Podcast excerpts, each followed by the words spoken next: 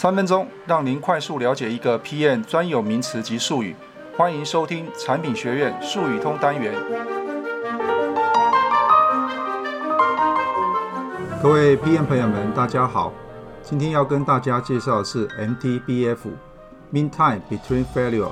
那么中文我们把它翻译成叫做平均连续无故障的时间。所谓的 MTBF 呢，指的是产品在操作使用。或者是测试期间的平均连续无故障的时间。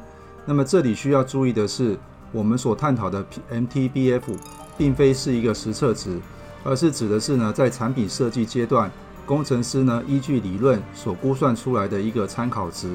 举例来说，如果 NTBF 等于一万小时的话，表示平均失效的时间就是一万小时。从字义上来看，NTBF 越大，表示两次失效的间隔时间越长。产品呢就越可靠。那么有些产品呢，在规格书上面会注明 NTBF，那么消费者就可以根据 NTBF 来判断选购产品。